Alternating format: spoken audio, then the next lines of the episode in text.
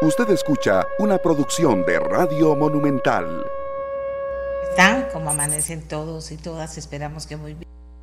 Inicia una semana con ganas de trabajar y de hacer muchas cosas y ojalá que les vaya bien a todos y a todas en todo lo que tengan que hacer. De acuerdo a aquellos que se están tomando un cafecito, eh, en la oficina, se lo están tomando en la cocina de la casa, en el comedor, pero a los que están haciendo ejercicio, a los que van en los carros, a las que van en los carros, muy buenos días y muchas gracias por estar con nosotros. Hoy es lunes y como me han preguntado ya desde temprano, efectivamente tenemos a los jefes de fracción de la Asamblea Legislativa con la nota legislativa de los lunes. También vamos a hablar de un refugio aquí en Costa Rica que se llama el refugio del Tucán, Tucán Rescue Ranch, que recibe animales confiscados por entidades gubernamentales. Resulta que este, este refugio fue elegido por, una, por un medio de comunicación muy importante de los Estados Unidos, 60 eh, minutos, 60 minutos para, para eh, que lo conociera el mundo por el trabajo que está haciendo una norteamericana aquí. Y hoy vamos a hablar con ella y vamos a conocer algo del refugio aparte de lo de la Asamblea Legislativa. También tenemos una información que yo sé que a muchos les va a interesar para que vayan eh, guardando lápiz y papel, para que vayan guardando lápiz y papel. Y es que CINDE regresa con la feria de empleo multilingüe más grande de Costa Rica. Más de 2.000 vacantes disponibles, más de 2.000 vacantes disponibles. También tendremos esta información para que ustedes amigos y amigas apunten, para que les den la información a sus hijos, a sus hermanos, a sus primos, a quienes sepa que andan buscando trabajo y que se les presenta una oportunidad. ¿De acuerdo? Bien, eh, ya comienzan a llegar los jefes de fracción aquí al Zoom mediante el cual transmitimos para ustedes las opiniones de los diputados que nos acompañan esta mañana. Eh, pero antes decirles que la sala cuarta, hablando de la Asamblea Legislativa, la sala cuarta solicitó al presidente de la Asamblea, Rodrigo Arias Sánchez, prueba adicional respecto al trámite dado al proyecto de ley de jornadas 4 por 3 que se tramita bajo el expediente 21.182. Esto por cuanto la sala que tenía hasta el lunes 25 para resolver las dos consultas de constitucionalidad presentadas contra el proyecto de ley por congresistas de Liberación Nacional y de Frente Amplio, el Pleno de Magistrados resolvió solicitar información adicional, lo cual reinicia el plazo de un mes para evacuar las consultas.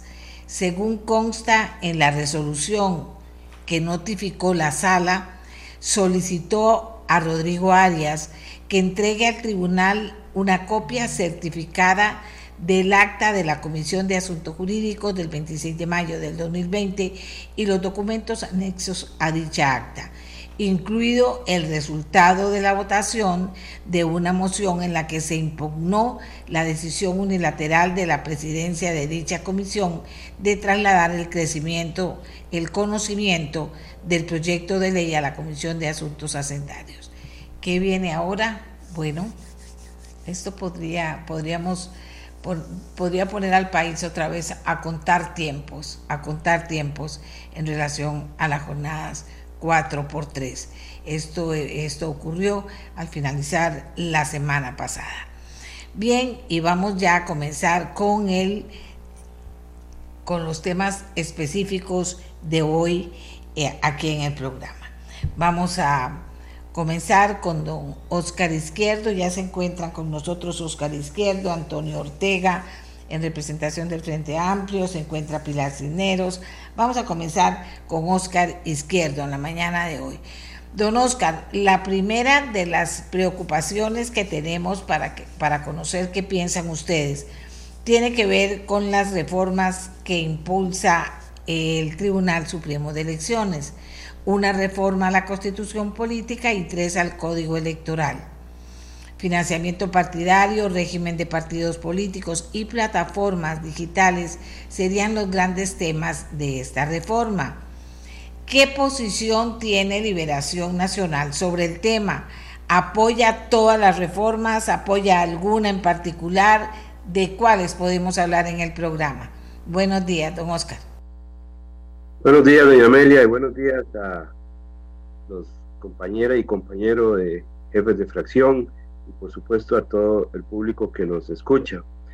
Em, primero decirle que nos alegra muchísimo que el Tribunal Supremo de Elecciones haya eh, abierto la posibilidad del debate sobre cuatro proyectos.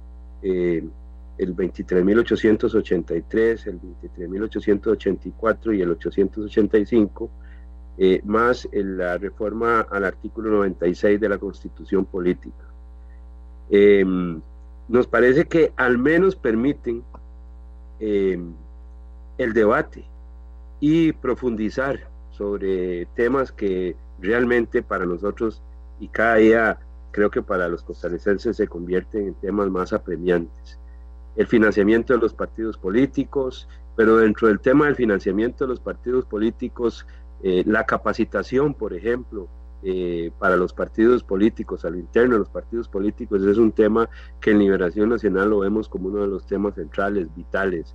Realmente los partidos políticos juegan un papel trascendente en la vida diaria de, nuestro país y creemos que, eh, pues como lo acabo de decir, la posibilidad de abrir el debate sobre este tema es esencial. Hemos visto con dolor cómo se han creado partidos que yo diría que son partidos taxis, eh, partidos Uber, que se utilizan eh, para montarse en ese partido y poder llegar a un proceso electoral sin importarle lo que el partido realmente está proponiendo como partido. La esencia de la democracia de este país está centrada en los partidos políticos. Entonces, eh, los cuatro proyectos consideramos nosotros que son eh, muy importantes para abrir el debate. Tenemos reservas en algunos de ellos, eh, pero bueno, creemos que el, que el debate es muy importante. el fortalecimiento, los recursos de los partidos políticos, y ahí es donde tenemos algunas reservas sobre este, sobre algún proyecto, el rebajo de, la, de la deuda política, tendríamos que revisarlo porque nos preocupa un poco también la posibilidad de que hayan eh, recursos eh, no, no eh, bien habidos que se puedan utilizar en las campañas políticas. Y bueno, pues este, creo que aquí ha existido una comisión en la Asamblea Legislativa de partidos políticos, de estructuras paralelas, que nos han arrojado resultados realmente muy preocupantes. Y bueno, justamente eso es lo que no queremos que pase en nuestra democracia. Entonces, eh, en esencia, evitar que existan esos partidos Uber que los utilizan simplemente para ir a un proceso electoral y luego los desechan, eso nos parece que es gravísimo para la democracia costarricense y en ese sentido abrir el debate para asegurarnos de que los partidos políticos tengan permanencia, que tengan una, que ofrezcan al electorado una propuesta ideológica que, que vaya más allá simplemente de la cara de un candidato, yo creo que eso es uno de los aspectos vitales para la liberación nacional. Creo que lo podemos decir con la autoridad moral de tantos años de existencia con una bandera y una posición ideológica permanente. Así que, pues en ese sentido, para nosotros es muy importante poder entrar en ese debate. ¿Y cuáles serían eh, las dudas que tienen, eh, don Oscar? Bueno, lo que acabo de mencionar sobre sobre la posibilidad del rebajo en la deuda política. Eh, nos parece que eso deberíamos de revisarlo con detenimiento. No es que estemos en contra, pero sí consideramos que hay que revisarlo con detenimiento porque entre más se, se, se disminuya eh, la deuda, eh, pues podría abrir portillos para, para, financiamiento de dudosa procedencia, digámoslo así. Y en ese sentido tenemos que, que buscar un fortalecimiento eh, más bien de los partidos políticos. y, bueno, los recursos necesarios para que haya capacitación, porque eso es vital para nosotros, la capacitación interna de los partidos políticos.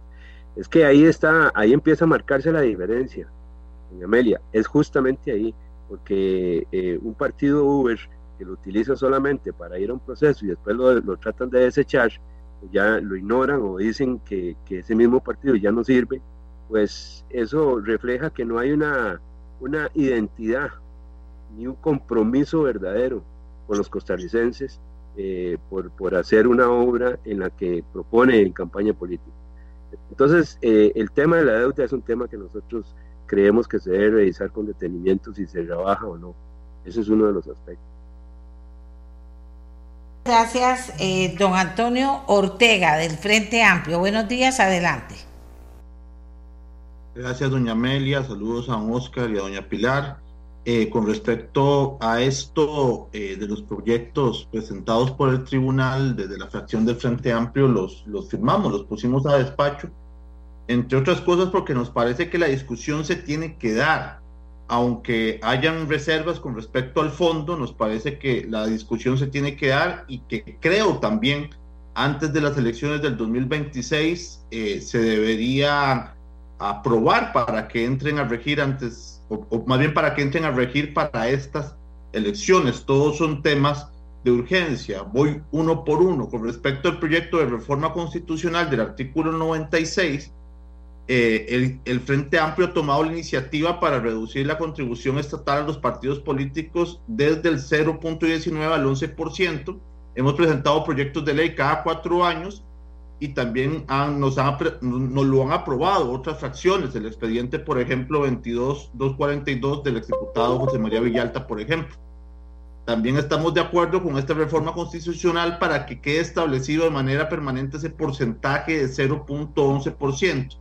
De igual manera, está acuerdo, estamos de acuerdo con la propuesta de que, se, de que la financiación estatal se extienda a las elecciones municipales, que se instituya los financiamiento indirecto a los partidos de manera preferente para pauta publicitaria y con la fijación de un porcentaje máximo de las reservas para organización y capacitación. Con respecto a otro proyecto, que es la ley para fortalecer el, acceso a la equidad y el control del financiamiento de los partidos políticos, nosotros estamos de acuerdo con el establecimiento de un tope a las reservas de capacitación y de organización. Sin embargo, la propuesta del TCE de un 15% máximo de contribución estatal debería estar fundamentada mejor, pues podría conducir al desfinanciamiento de los partidos durante los periodos no electorales, no ayudando a fin de propiciar la existencia de partidos permanentes. Es decir, nos parece que eh, o tenemos dudas de que más bien esto promueva más bien los partidos electorales en vez de los partidos eh, permanentes como eh, se pretende o como nosotros hemos pretendido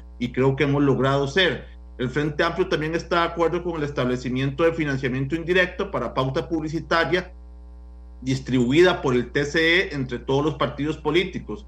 Para esos efectos también hemos presentado el proyecto de ley 21836, el de las franjas, que está dictaminado y que en nuestra opinión es mejor que la propuesta del TCE aunque estamos abiertos a, que nos convenzan de lo contrario. El financiamiento anticipado no ha funcionado ni va a funcionar aumentando el porcentaje hasta un 50%. Eso es porque ningún partido puede conseguir garantías para recibir un monto sin disponer de los respectivos de fondos, de acuerdo con las reformas propuestas sobre la presentación de estados financieros, registros profesionales, contables con la comprobación de gastos y con las multas, sanciones y con la adición de nuevos artículos al Código Electoral para regular la contribución indirecta a los partidos políticos. En, este, en esta parte decimos con mucho orgullo que somos un partido que nunca ha sido cuestionado ni enjuiciado ni, ni llevado a los tribunales por tema de financiamiento de campaña. Con respecto al proyecto 3, ley para fortalecer la representatividad e institucionalidad de los partidos políticos, de acuerdo con la revocatoria de los mandatos del de los comités ejecutivos superior por parte de las asambleas nacionales, de acuerdo con todas las medidas que hagan reducir la posibilidad de que se constituyan los partidos taxi con un aumento de número de personas que deban participar en la asamblea fundacional y en la adhesión de firmas, de acuerdo que se creen asambleas distritales para los partidos cantonales, el requisito para los partidos nacionales y provinciales de que las cantonales deben de participar al menos una persona de cada distrito o de cantón o del cantón nos parece que se tiene que discutir porque quizás puede atentar contra el principio de asociación voluntaria. Finalmente, con este proyecto, también estamos de acuerdo en establecer condiciones para declarar la inactividad de un partido e incluso para llegar a cancelar su inscripción si no puede existir partidos con reservas de financiamiento perpetuamente. Finalmente, con el proyecto para regular las nuevas reformas de propaganda o las nuevas formas de propaganda de acuerdo con las regulaciones para intentar regular fake news y el uso de los troles en campaña electoral, la regulación de encuestas, de encuestas que propone el tribunal nos parece muy laxa, no puede limitarse a decir que entidades estén autorizadas. Como se sabe, hay encuestadoras responsables y otras menos, pero lo que debe exigir son ciertos requisitos de idoneidad e independencia finalmente de acuerdo en términos generales con la propuesta, pero sujeto a revisión de jurisprudencia en otros países y reformas que puedan mejorar el proyecto de ley. Muchísimas gracias. Aquí nos comienzan a entrar comentarios. Dice, si una persona llega al poder en un partido taxi, es porque el pueblo creyó en su propuesta y tuvo el derecho de hacerlo. No puede negarse ese derecho a nadie. Sería antidemocrático hacerlo dice una persona que nos escribe. Otra, con relación a lo que dice el diputado izquierdo, lo que pasa es que en los partidos tradicionales el negocio es lucrar de la deuda política y las empresas publicitarias podrían dar mordidas, dice, a los que las contratan las campañas, por ejemplo. Y tengo más, pero vamos a ir aportando algunos de los comentarios que nos van ingresando. Le damos la palabra ahora a la diputada Pilar Cineros. Buenos días, adelante. Muy buenos días, doña Amelia, y buenos días para todos los que nos están escuchando. Lo que pasa es que me parece que los compañeros no están tocando el tema medular. Y como siempre, yo voy a meter, eh, a ver, el tema que debe enfocarnos a nosotros y al Tribunal Supremo de Elecciones. ¿Y cuál es ese tema? La gente ya no milita en partidos políticos, no quiere a los partidos políticos. Todas las encuestas, una a una, han ido indicando que la gente ya no quiere pertenecer a un partido político. La última fue la de CIEP, donde casi el 80%, oiganlo bien, costarricenses, el 80% de los ciudadanos dicen yo no tengo partido político y no quiero tener partido político. ¿Qué es lo que ha venido ocurriendo? No solo en Costa Rica, doña Amelia, en el mundo entero la gente ya no milita en el partido, sino que dice, ok, ¿cuáles son los candidatos que están sobre la mesa que proponen? Y entonces la gente vota por el candidato, no vota por el partido. Óigame, ya estamos llegando aquí en Costa Rica al 80%, y eso no lo podemos ignorar, ni los partidos políticos, ni el Tribunal Supremo de Elección. Si realmente queremos no poner en peligro a nuestra democracia, como dijo don Oscar Izquierdo, dice eso es gravísimo para la democracia. Bueno, pero no podemos ignorar de lo que nos está pasando por encima. La gente ya rechaza los partidos políticos y como les digo, aquí y en el mundo entero. Esto no es un fenómeno solo de Costa Rica. Entonces, más bien, yo creo que llegó el momento de repensar nuestra democracia entera. ¿Cómo vamos a hacer? Por ejemplo, vamos a abrir la posibilidad, como en otros países, que un candidato que no tenga partido político diga, yo quiero ser candidato a la presidencia de la República, aquí está mi oferta electoral, consigo N cantidad de firmas, lo que el tribunal disponga, y me puedo lanzar o no. ¿Por qué, doña Amelia y amigos que nos escuchan? Porque de lo contrario van a seguir proliferando los partidos taxi, efectivamente. Hay un montón de partidos, uno se sube y se baja. Igual están haciendo los políticos. De ahí, vea el caso de, Humberto Soto. era de Liberación. Liberación le cierra la puerta, entonces le toca la puerta a otro partido y se monta con el otro partido. Eh, Mario Redondo, en fin, hay un montón de políticos que han saltado de partido en partido cuando su partido original no le abre la puerta. Bueno, es exactamente lo mismo que está haciendo la gente. Entonces, a ver, hay que repensar nuestra democracia. ¿Por qué seguimos diciéndole a la gente, usted tiene que participar, tiene que meterse en un partido político si quiere participar, cuando el 80% de la gente nos dice, no, no quiero, no tengo ningún partido político y no quiero tener ningún partido político. Yo creo, señores, que al Tribunal Supremo de Elecciones le toca una tarea gigante, porque esa es la nueva realidad y difícilmente va a cambiar. Ahora, con respecto a los proyectos específicos, muy rápidamente, estamos totalmente de acuerdo en bajar el techo del, del financiamiento de la deuda, creo que es imposible, con muy buenas intenciones del tribunal, pero imposible eh, controlar la publicidad que se mete ahora en redes sociales y cómo lo van a hacer. Es decir, a ver, Google y Facebook tienen literalmente miles de miles de empleados tratando de detectar esa fake news y todo y no han podido. Vamos a poder nosotros. Más bien ahora con la inteligencia artificial, ojo, van a poner a los candidatos a decir cosas que no han dicho. Y usted va a ver la imagen de la persona, la voz de la persona diciendo lo que los rivales políticos quieren que diga y no es cierto. Entonces va a ser una confusión para la gente. Ya lo hemos visto en las elecciones en Brasil, en las elecciones en México. Es realmente difícil de detener. Yo más bien apuesto por educar a la gente a cuestionar el primer mensaje que recibe y a decir, ¿será cierto o no será cierto? Em, con respecto a meter, a pedirle a la gente que haya más personas para poder crear un partido político, es absolutamente inútil, lo que les estoy diciendo, doña Amelia y amigos que nos escuchan. Si ya el 80% dice no queremos estar en un partido político, no tiene ningún sentido pedir que haya más gente para poder hacer un partido político. Proliferarán los partidos taxis si insistimos en no cambiar las cosas. Esa es mi opinión, doña Amelia. Muchas gracias. Eh, Pilar, aquí hay mucha gente diciendo que le pregunte que por dar apoyo aquí Costa Rica manda, los del Partido Progreso Social Democrático, ustedes los diputados, asambleístas del Partido Social Democrático acuerdan pedirle la denuncia a nueve diputados, que por favor se pronuncie sobre esto. Bueno, me voy a pronunciar sobre eso, seguiremos lo que diga al final el partido o el Tribunal Supremo de Elecciones, no vamos a renunciar simplemente porque la, presidenta del partido, que nunca ha sido oficialista, que nunca ha sido rodriguista y que no apoya el programa de gobierno que nos trajo al poder, yo le pregunto a la gente, ¿usted votó por el Partido Progreso Social Democrático o usted votó por Rodrigo Chávez Robles? Y yo creo que la respuesta es obvia. La respuesta es absolutamente obvia. ¿Qué hace usted con un partido político que lleva a una persona a la presidencia de la República con este plan de gobierno y luego el partido oficialista en representación de su, ni más ni menos que de la presidenta del partido, empieza a votar en contra y en contra y en contra de todo lo que ha ofrecido el señor presidente. ¿Sí? ¿Cómo, a ver, ¿cómo puede usted seguir apoyando a ese partido?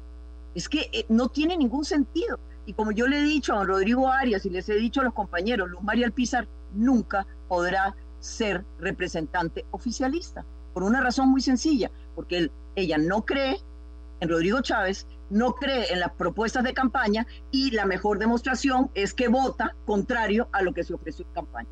Entonces, ahí está. Ahí tenemos otro problema más de cómo están funcionando los partidos políticos y de por qué la gente ya no cree en los partidos políticos. Así que nosotros seguimos absolutamente como estamos hasta que no haya una resolución oficial del Tribunal Supremo de Elecciones diciendo qué es lo que tenemos que hacer. Ahí seguimos. Bueno, era, la pregunta que le iba a hacer, que entonces no van a renunciar a menos de que el Tribunal Supremo de Elecciones lo resuelva. Eh, gracias. Ahora vamos con, tenemos aquí a mucha gente opinando, pero vamos a ir con el siguiente invitado. Carlos Felipe García, que es el subjefe de fracción del eh, Partido Unidad Social Cristiana. Adelante. Pero, doña Amelia, ¿me permite 30 segundos nada más? Dígame. Solo tiene dos eh, variables por las cuales a uno lo pueden expulsar del partido. Es si eh, uno ha cometido un acto, digamos que amerita una acusación penal ¿verdad? O si uno se ha aprovechado de su cargo para tener un beneficio personal, ya sea económico o eh, recomendando gente, nada más. En ningún momento el reglamento dice a usted lo pueden echar por eh, manifestar simpatía por otro partido o por denunciar lo que está haciendo el partido, que es alejándose de la promesa que le hicimos a la Nada más eso. Bueno, muchas gracias, Pilar. Adelante, Carlos Felipe García del PUSC. Buenos días, doña Amelia, las personas que nos escuchan. Saludos, compañeros, doña Pilar, don Oscar, don Antonio. Doña Amelia, yo creo que ya en esta altura ya los compañeros han expuesto un poco sobre este el sistema y los proyectos que vamos a discutir en la comisión. Pero yo sí quiero, quisiera hacer eh, unas acotaciones con respecto a la intervención de mi compañera diputada Cisneros Gallo, en que efectivamente es momento de replantear el sistema y es momento de replantearlo, pero yo como diputado este, creo la institucionalidad y el fortalecimiento de los partidos políticos. Si la diputada Cisneros Gallo y el rodriguismo no ataba a ningún partido político, pueden plantear las reformas efectivamente para cambiar el sistema de partidos de Costa Rica. Y efectivamente, si creen candidaturas de, eh, independientes, hagámoslo.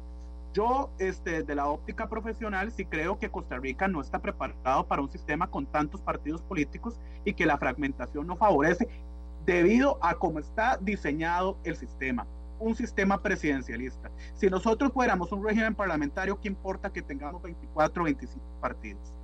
Pero cuando somos un país de 5 millones de costarricenses representados a través de 57 curules y un poder ejecutivo, evidentemente la fragmentación este, impide el sano funcionamiento del sistema de partidos políticos.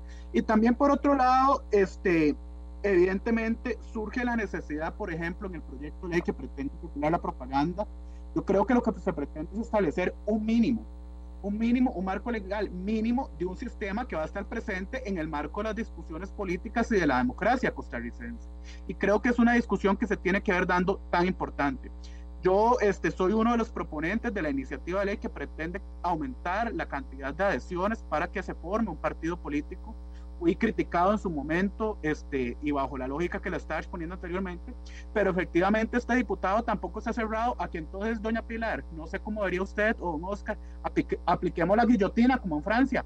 Aquellos partidos que no saquen más de un 2% en dos procesos seguidos quedan desinscritos del sistema, porque la realidad que tenemos es que lastimosamente el sistema nos obliga a participar por un partido político un partido político y los que somos más de esa corriente, partidos políticos sólidos, a partir de una posición ideológica para implementar la agenda, pero yo siempre me he consultado y aprovecho para hacer esta pregunta, yo quisiera ver cuál es la ideología del Partido Progreso Social Democrático o más bien del rodriguismo. Se consideran socialdemócratas, se consideran socialcristianos, liberales, progresistas, liberales, conservadores, porque evidentemente es un elemento que yo nunca he tenido claro de hacia dónde van las posiciones que se quieren plantear o que se quieren ofrecer a la ciudadanía. Pero eh, dejando de lado estos elementos de la discusión política, yo considero que es una oportunidad de oro dentro del sistema. Este, y yo como diputado iría a la comisión con una posición de que creo en el fortalecimiento de los partidos políticos, creo que la democracia costarricense se fortalece este, con partidos políticos solos, siempre, sólidos siempre y cuando el sistema no cambie. Porque si empezamos a hablar de un sistema parlamentario, un sistema de listas abiertas que le permita a la gente votar por Óscar Izquierdo, por Antonio Ortega o por Pilar Cisneros a través de la bandera como el sistema alemán, este, este diputado está abierto al diálogo. Pero en el marco del sistema que tenemos el día de hoy es muy difícil, pero acá no podemos obviar que somos diputados y diputadas y podemos implementar. Yo, como les decía, desde la fracción unida creemos en la consolidación de los partidos políticos y hay otras fracciones representadas, como lo han expresado abiertamente, que consideran que el partido se convierte en un vehículo. Pero son elementos, doña Mele, que tendremos presentes este, en el debate que haremos dentro de la comisión. Vamos a dar un minuto y medio a cada, a cada diputado en el orden en que ingresaron para que se refieran a esto, a esto que estamos conversando en este momento. Comenzamos con don Oscar Izquierdo. Bueno, doña Amelia, aquí hay un tema central. Hay una discusión de fondo que me parece que, tenemos que darla, que, que, iniciará en la comisión. Ya nosotros hemos usado los nombres de las personas que formarán parte de esta comisión.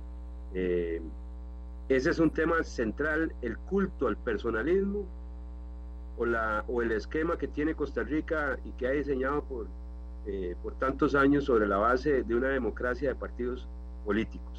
Nosotros no creemos en el culto al personalismo, por lo tanto creemos en la conformación y el trabajo desde los partidos políticos.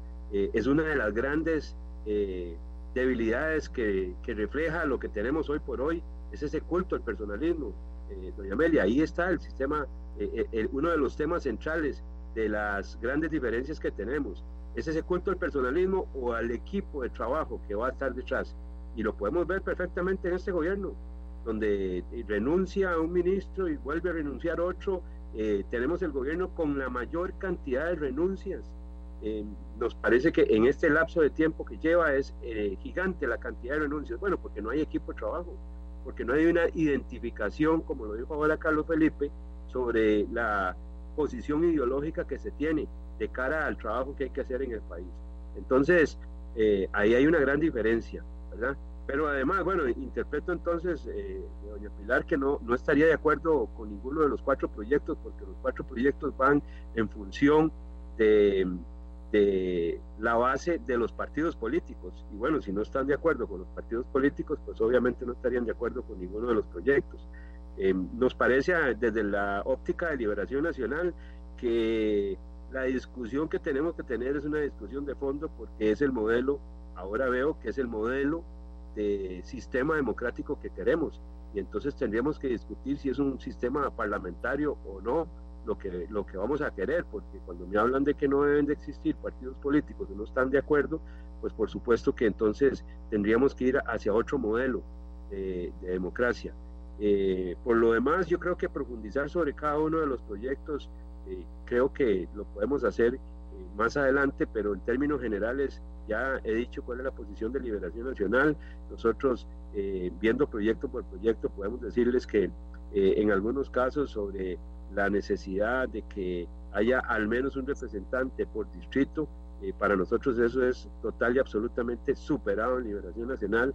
Tenemos asambleas distritales gigantes con una participación democrática sumamente grande y en ese sentido pues nosotros no tenemos problema en que sea uno, más bien tenemos un sistema basado en, las asambleas distritales. Eh, nuestro partido en eso eh, hemos avanzado muchísimo y, la apertura democrática es enorme. Así que eh, los ejemplos que pone doña Pilar, sí, efectivamente, posiblemente Humberto Soto o Mario Redondo, eh, se van del partido. Bueno, por supuesto, este, eh, hay una diferencia importante. Nosotros no permitimos eh, la militancia de algunas personas, claro, no la permitimos. pero bueno, eso es un asunto de cada partido. no sé, en el caso del Partido Progreso Social Democrático, cómo es que está funcionando. La verdad es que yo no entiendo cómo. Don, don Oscar, tiempo, gracias. Don Antonio Ortega, adelante. Gracias, doña Pilar. Sin eh, doña Amelia, perdón. Sin duda es una discusión a dar. Creo que efectivamente los partidos políticos tienen que avanzar. Nosotros nos hemos definido siempre como un partido movimiento, porque sí creemos que la estructura y el formalismo muchas veces de, de los partidos políticos no ayudan a, a, la, a, la, dinamización de los movimientos. Sin embargo, lo otro es la ley de la selva, y yo creo que en la ley de la selva con respecto al juego electoral eh, no se vale. En primer lugar, porque cuando uno vota por un candidato o una candidata a raíz de su partido político, y si ese partido político cometió actos de corrupción durante la campaña o posterior a la campaña, hay a quien cobrarle la factura. A nosotros nos han cobrado facturas porque las personas no han estado de acuerdo con tal funcionamiento de algunos legisladores en algunos momentos. Nosotros, entre compañeros y compañeras diputados, nos eh, achacamos a partir de la ideología.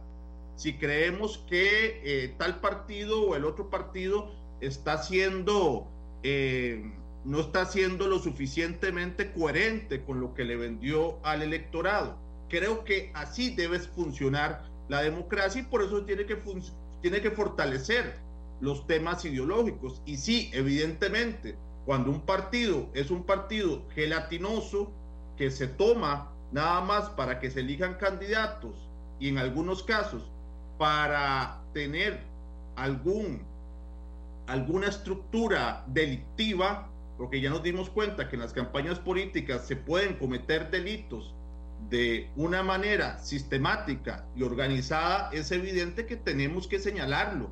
Y es evidente que el Tribunal Supremo de Elecciones y que la justicia costarricense tiene que tener las herramientas para perseguir a quienes hacen eso. Pero aún más el electorado tiene que saber qué partido lo hace, porque es muy fácil andar de partido en partido después de haber generado, eh, vamos a ver, después de haber generado indicios de delitos o delitos, como nos estamos dando cuenta con el financiamiento de los propios partidos políticos. Entonces, sin duda alguna, desde nuestro partido estamos abiertos a dar la discusión sobre el sistema democrático, sobre el sistema de representación, pero lo que no se vale aquí es decir, como esto no sirve, entonces que se libere todo, podamos andar haciendo daño de partido en partido y eso lo único que va a generar es que la democracia, que ya de por sí va picada, siga perdiendo fuerza. La democracia no es el mejor de los sistemas, pero es el que más funciona. Los partidos políticos de momento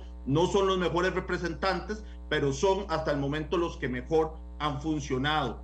La ley de la selva en política electoral, en política representativa y en financiamiento de campañas nunca va a ser una solución, porque de pronto a otro vamos a tener eh, payasos candidatos, vamos a tener animadores candidatos, vamos a tener periodistas candidatos, que solo porque son populares, sin saber qué piensan del Estado, qué piensan de la economía, la gente va a votar por ellos. Eso ha hecho que muchas democracias se hayan deslizado por autoritarismos y por todo tipo de actos de corrupción. Muchas gracias, doña Amelia. Eh, gracias a usted. Vamos con doña Pilar Cineros. Adelante, Pilar. Muchísimas gracias, doña Amelia. Vea, es que ese debilitamiento de los partidos políticos no es una apreciación de Pilar Cisneros, es lo que piensa la gente. Encuesta tras encuesta, una tras otra, tras otra, tras otra, lo único que evidencian es un mayor crecimiento en la curva de costarricenses. El soberano está diciendo, ya yo no creo en los partidos políticos y la última del CIEP realmente me llamó la atención. No llegó al 80, pero era 79 algo.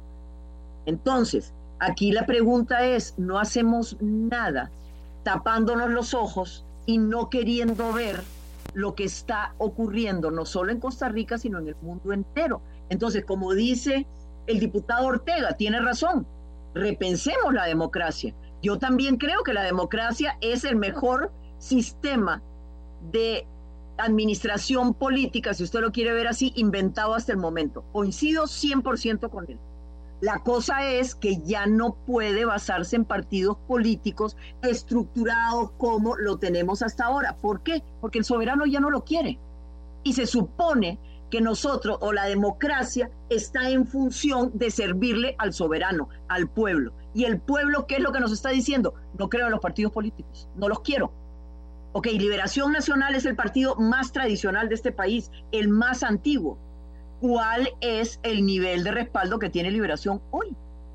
Cuando antes era así, después así, después así y ahora sí. Entonces, más bien, yo le pregunto a los que militan en esos partidos tradicionales que por qué no se preguntan por qué. ¿Qué es lo que estamos haciendo mal? ¿Qué es lo que está pasando? ¿Por qué la gente ya no confía en nosotros? Pero las evidencias son clarísimas, doña Amelia. A ver, si ustedes me demuestran que hay alguna encuesta, algún estudio de opinión pública, algún estudio de opinión política que diga lo contrario a lo que yo estoy diciendo, por favor envíenmelo. Pero no, año tras año, la gente dice, no, confío en los partidos políticos. Quiero un candidato o una candidata que tenga un buen plan de trabajo que me convenza y voy a votar por ese candidato o candidata. Entonces no tiene ningún sentido que sigamos obligando al soberano a someterse a un sistema que ya se vio que no funciona. Muchas gracias. Vamos con Carlos Felipe García del Partido Unidad Social Cristiana. Carlos Felipe. Muchísimas gracias, doña Amelia.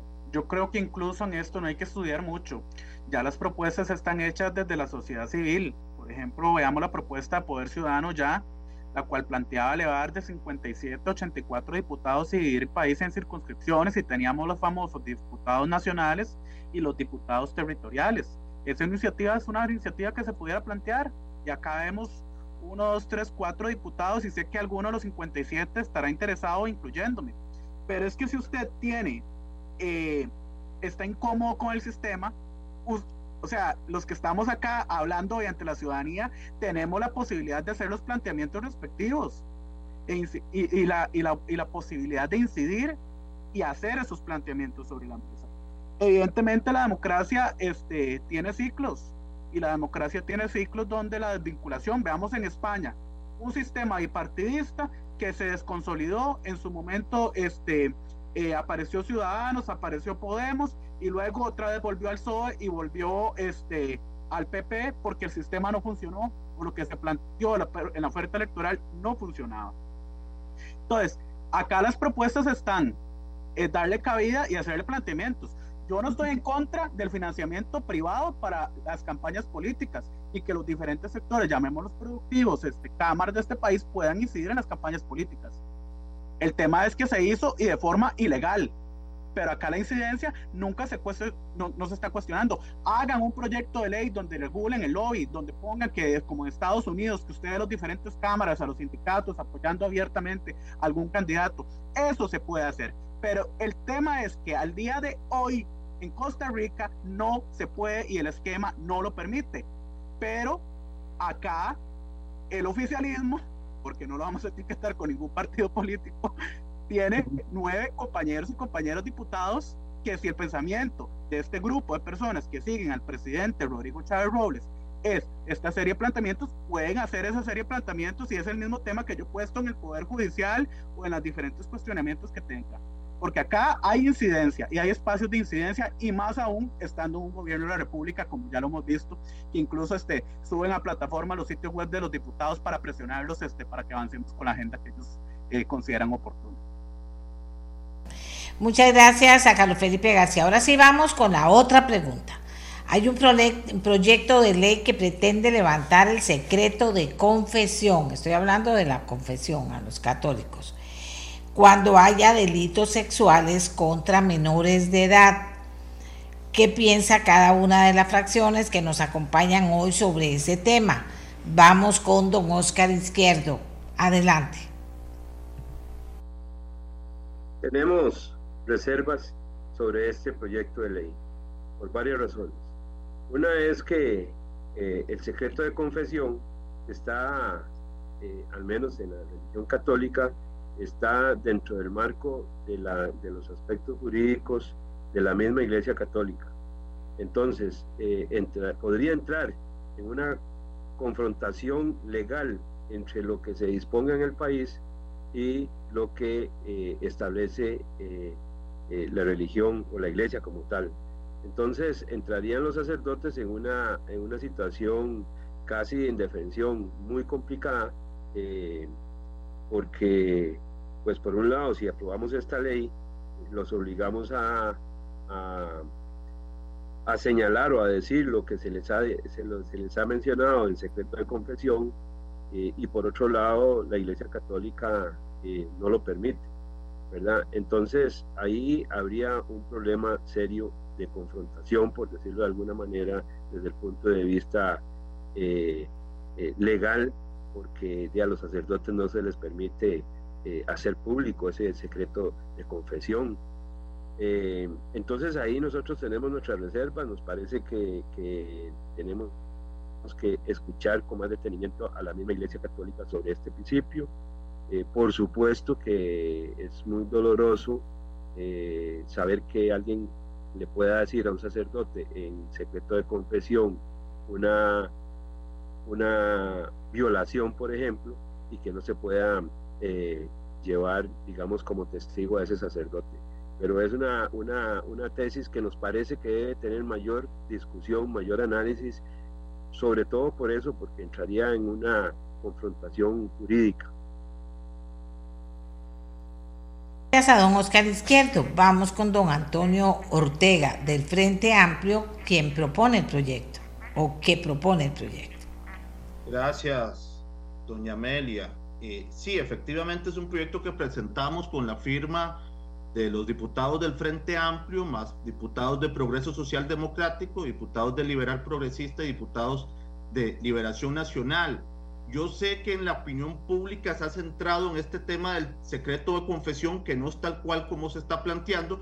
Voy a resumir las tres áreas que establece o pretende el proyecto. Extender la responsabilidad civil solidaria en los plazos de prescripción a las organizaciones que encubran estos hechos ilícitos contra personas menores de edad y mayores con discapacidad cognitiva y volitiva. Es decir, esta responsabilidad solidaria es que estas organizaciones, si han sido cómplices y si han ocultado estos actos de violación a personas menores de edad o personas con discapacidad tienen que hacerse responsables, porque muchas veces estos actos se cometen con la, eh, con eh, la simpatía, con la coordinación o con el silencio cómplice de las personas o de las organizaciones. Reforzar el deber de denuncia y cerrar portillos del secretismo en las mismas organizaciones. Esto remite al tema de la, del secreto de confesión. El secreto de confesión lo que planteamos es que se quite la manera absoluta del deber de abstención. Es una reforma al artículo 206. ¿Y qué quiere decir esa, eh, esa forma absoluta? Que ni cuando una de las partes, es decir, la persona que violó o la persona que fue violada, diga, le levanto a la persona que con la que me confesé, esa persona pueda decirlo. Es decir, no es que se va a obligar a nadie, a un, a un sacerdote, a que declare el secreto de confesión, si conoce. Es solamente si la persona víctima o el victimario le levanta, le levanta a esa persona que conoce el caso la posibilidad de decirlo. Eso existe en el Código Procesal Penal eh, número 7594 del 10 de abril de 1996 y aplica para abogados, notarios médicos, psicólogos, eh, enfermeros en las mismas condiciones. Si la persona que cometió el delito o la que eh, fue la víctima desea que la persona que lo sabe levante y lo diga que se puede hacer. Ahorita es absurdo porque aunque las personas lo acepten y lo digan, la persona que recibió la confesión no puede decirlo. Tenemos un grupo de sacerdotes que quisieran que este proyecto se apruebe porque ellos dicen, conocemos casos de violación, nos lo han confesado, las partes han dicho que están de acuerdo en que se digan y nosotros no lo podemos decir por el carácter absoluto del secreto de confesión. Finalmente, este proyecto de ley establece reforzar el deber de denuncia, perdón, exigir que previo a la desestimación penal de estos actos ilícitos se certifique el cumplimiento de los protocolos de actuación en estas situaciones del Patronato Nacional de la Infancia y el Ministerio de Educación Pública.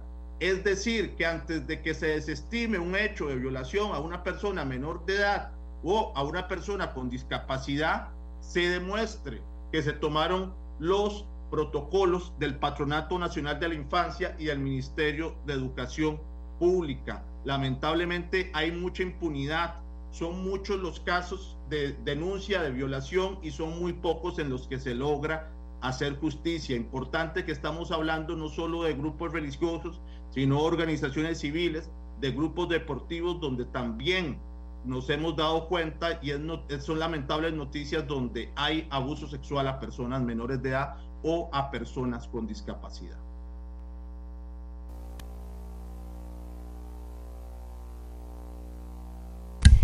Adelante, Pilar Cisneros.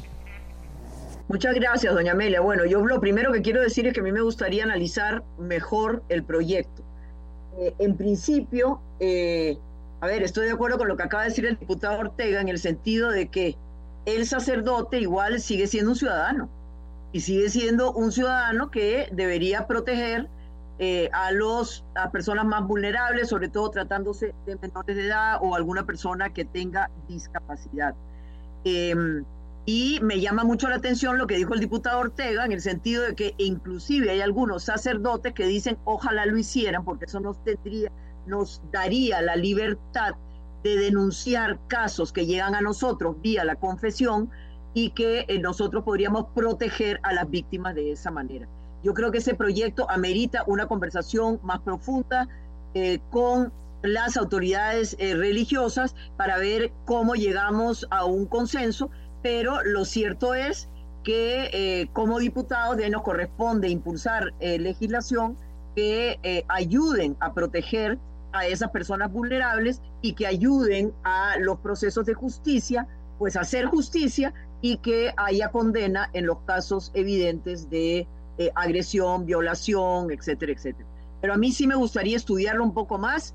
Eh, en principio, me parece que va en la dirección correcta. sin embargo, no quisiera dar una, una, opinión así determinante en este momento. Gracias, doña Miriam. Gracias, Pilar Cisneros. Carlos Felipe García del PUSCA, adelante. Muchísimas gracias, este, doña Amelia, compañeros y compañeras, ciudadanía que nos escucha. Evidentemente es un debate que hay que dar en la Asamblea Legislativa, es una discusión sumamente importante, pero acá eh, el cuestionamiento que yo me hago es una cuestión ya a nivel de legal y de jurisprudencia en el marco de efectivamente lo que se entiende por la libertad religiosa. Los lineamientos de la Iglesia Católica vienen por parte del Estado Vaticano, es decir, un acuerdo que el país eh, inscribe entre ambas partes.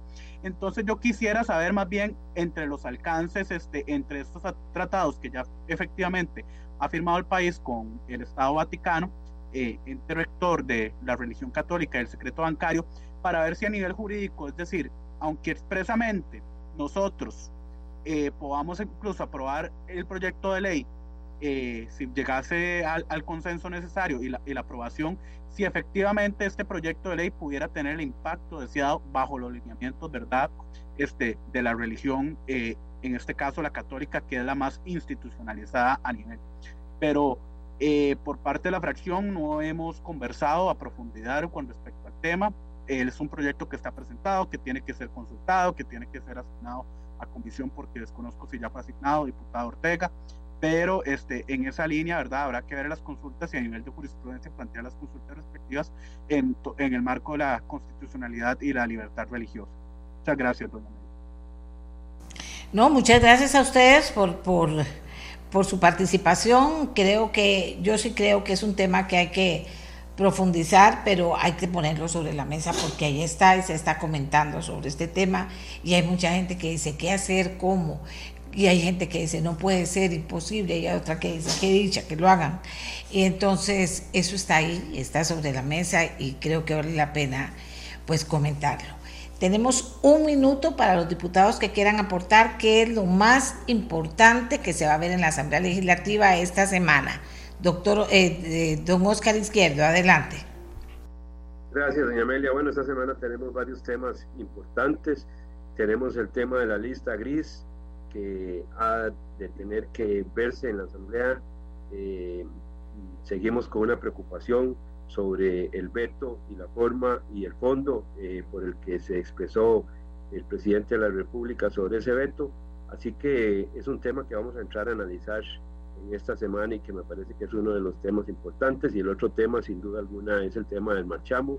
Hemos eh, trabajado muy fuerte en esto para ver si logramos definitivamente un rebajo sustancial del marchamo y también un proyecto que le hemos logrado dispensa de trámite para condonación de deudas del marchamo, para que la gente se pueda poner al día eh, en el marchamo sin pagar eh, lo atrasado y además pagando un monto eh, con una rebaja sustancial y así favorecer el bolsillo de los costarricenses. De manera que estamos convencidos y dispuestos a trabajar muy duro para que esto se haga realidad y que realmente se pueda eh, bajar para este próximo diciembre ese cobro del marchamo. Así que vamos a trabajar fuerte en esas dos cosas, lista gris y marchamo. Oscar Antonio Ortega, del Frente Amplio.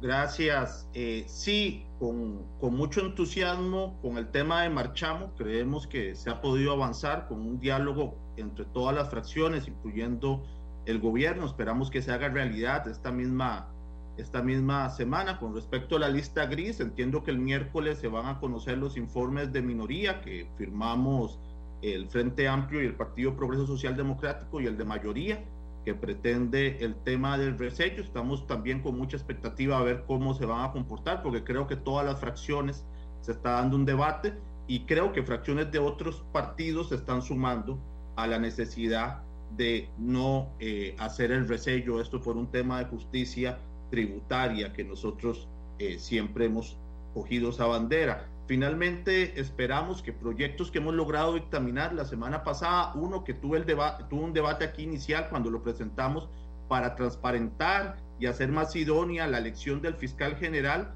lo podamos, lo podamos ver en comisión, perdón, lo podamos ver en el plenario, salió dictaminado afirmativamente la semana pasada, y otro proyecto que eh, también aprobamos eh, en derechos humanos para que la Junta de Protección Social pueda atender a las personas en condición de calle y a los migrantes de paso que también viven en las calles, que también, también fue un proyecto que fue dictaminado con mayoría en la Comisión de Derechos Humanos y que no va a significar desmantelar ninguna otra eh, organización que apoya a la Junta, ni va a significar tampoco un recorte al presupuesto o más gastos al presupuesto de la Junta de Protección Social. Es un proyecto que salió eh, dictaminado afirmativamente y que tiene el apoyo de la propia Junta de Protección Social. Ojalá lo podamos aprobar antes de que finalice el periodo ordinario. Muchas gracias, buenos días y siempre a la orden. Siempre a la orden. Gracias, Antonio. Vamos ahora con doña Pilar Cineros. Adelante, Pilar. Muchas gracias, doña Amelia. Sí, efectivamente, nosotros con gran esperanza de convencer a algunos diputados para que no resellen eh, el veto que mandó el presidente de la República sobre lista negra. Aquí de lo que estamos hablando, doña Amelia, efectivamente es de justicia tributaria. ¿Quién tiene que pagar impuestos y por qué? Y estas grandes compañías que trabajan aquí, que tienen sus negocios aquí, cuyo capital lo generaron aquí y lo sacan afuera para invertir, ¿por qué no van a tener que pagar impuestos? Realmente sería un golpe durísimo a las finanzas estatales a la plata que el gobierno necesita para darle buenos servicios a la gente, para construir carreteras, escuelas, etcétera, etcétera. Así que yo tengo la esperanza de que no se logren los 38 votos para resellar y que se logre imponer la justicia tributaria en este país como merecen todos los costarricenses. Con respecto a Marchamo, la buena noticia es que eh, la fracción oficialista ya está totalmente de acuerdo con esta eh, nueva eh, propuesta. hoy se debería votar una reiteración que nosotros presentamos a la moción número 13 para que quede bien claro con base en qué parámetro es que se van a calcular el valor de los vehículos. Y ya todas las fracciones están de acuerdo con eso, de manera que nosotros también apoyaríamos ese proyecto de rebaja del marchamo que debería salir unánime de esta Asamblea Legislativa y que se aplicaría para este, para este diciembre. Así que yo creo que es definitivo que los costarricenses van a sentir un alivio en el pago del marchamo para este año. Eso para mí son los dos proyectos, eh, a ver, prioritarios y que además tienen un tiempo muy limitado que debemos eh, aprobar en esta semana de asamblea. Gracias a Pilar. Vamos ahora con Carlos Felipe García, el último diputado que se pronuncia sobre eh, lo más importante esta semana. Adelante. Evidentemente, bueno, este, doña Amelia y la ciudadanía que nos escucha, al igual que mi compañera diputada Cineros Gallo, seguimos en la Comisión de Asuntos Hacendarios con el trámite del presupuesto ordinario para el año 2024, agenda paralela al plenario legislativo, donde efectivamente nos alegra muchísimo que este, lográramos un consenso con las seis fracciones legislativas para el proyecto de Marchamo. Otro tema que sigue sobre la mesa es el veto y el, y el resello sobre el proyecto de lista gris. También desde la fracción unidad hemos expuesto especial interés en la reforma a la ley 9.999, una ley que cuenta con el apoyo también de todas las fracciones, un proyecto dictaminado a la Comisión de Educación que viene a dar este, ese debido proceso a los educadores y educadoras de nuestro país que están en las aulas, que lastimosamente nos ha generado una estampida de reubicaciones en muchísimos casos este, en esa relación docente-estudiante que resulta sumamente importante. Pero considero que la Asamblea Legislativa sigue dando este, muestras de madurez, de compromiso y de avanzar sin necesidad de que nos anden subiendo a redes sociales y a plataformas para que nos manden el link sobre cuál es la agenda que tenemos que avanzar. Porque acá hay diputados y diputadas serios y serias, porque haciendo la matemática sabemos que 10 no alcanza para llegar a ningún lado. Muchas gracias, doña Amelia, y buen día a todos y todas. Gracias a Pilar Cisneros, gracias a Oscar Izquierdo, gracias a Antonio Ortega, a Carlos Felipe García, quienes estuvieron con nosotros esta mañana compartiendo el quehacer legislativo para todas ustedes y dando opinión sobre lo que sus fracciones piensan sobre los temas que hemos puesto en la mesa. Hacemos la pausa eh, con nuestros patrocinadores y regresamos a conocer nosotros aquí algo que pasa en Costa Rica que tiene que ver con proteger a los animales y que fue destacado a todo el planeta a través del programa 60 Minutes de la CBS en la noche de ayer. Ya volvemos. La mía, la suya, la de todos y todas. El rescate de osos perezosos y su rehabilitación en un centro de San Isidro de Heredia en Costa Rica fue el protagonista de un reportaje en el prestigioso programa 60 Minutes de la cadena CBS ayer. El Tucan Rescue Ranch recibe a animales confiscados por entidades gubernamentales como el Ministerio de Ambiente y Energía o que personas rescatan heridos o enfermos. La prestigiosa revista televisiva, considerada un referente periodístico a nivel internacional, mostró la visita de la zoóloga, autora y presentadora de televisión Lucy Cook, quien pretende crear conciencia mostrando cómo ese centro ofrece tratamiento veterinario y rehabilitación a animales silvestres, no solo osos perezosos, para luego regresarlos a su hábitat natural. Leslie es la fundadora y directora de este refugio. Ella creció en Costa Rica. Muchos años después de regreso a los Estados Unidos y trabajando como terapeuta ocupacional, viajó a las selvas del Perú para estudiar guacamayos salvajes. Esto la llevó de regreso a sus raíces en Costa Rica en la búsqueda de su sueño de toda la vida, operar un centro de refugio de aves para loros y tucanes. Hoy su trabajo va mucho más allá de estas aves. Vamos a conocer algo más de Leslie. Buenos días Leslie, gracias por acompañarnos. Buenos días, muchas gracias por la invitación. ¿cómo, cómo surge la historia de, de, este centro que ha crecido y que se ha convertido en un referente tan importante, este refugio? Bueno, abrimos las puertas ya casi hace 20 años y cuando empecé, como decía usted, empecé con la idea de eh, rescatar aves aquí en Costa Rica y yo había venido eh, a Costa Rica a trabajar con un grupo que estaba trabajando con eh, loras y con lapas, eh, las lapas verdes y las lapas rojas. Y me di cuenta en ese momento eh, que habían dos otros grupos, como tres grupos, todos enfocados en las lapas. Y en realidad las lapas tenían programas muy buenas, pero había muchas otras aves que, que no tenían programas ni interés. Entonces, después de un año de estar ahí con ellos, hablé con los de SINAC y pregunté que si alguien estaba rescatando tucanes o que como que qué otras necesidades habían y me dijeron que nadie estaba interesado en tucanes. Entonces yo le dije, bueno, a mí sí me interesa y así es como abrimos el refugio de tucanes. ¿Y qué ha pasado en estos 20 años? ¿Cuáles han sido los momentos más importantes y los momentos más difíciles también, Leslie? Sí, bueno, eh, primero era, eh, digamos, concientizar a la gente, ¿verdad?, de que las mascotas eh, no son de vida silvestre, las mascotas son perros y gatos y no deben tener como loras y, monos y todo en la casa, como, como yo crecí aquí, era muy normal, ¿verdad?, que la gente tenía muchos animales silvestres como mascotas, pero en estos 20 años han este, cambiado las leyes de vida silvestre.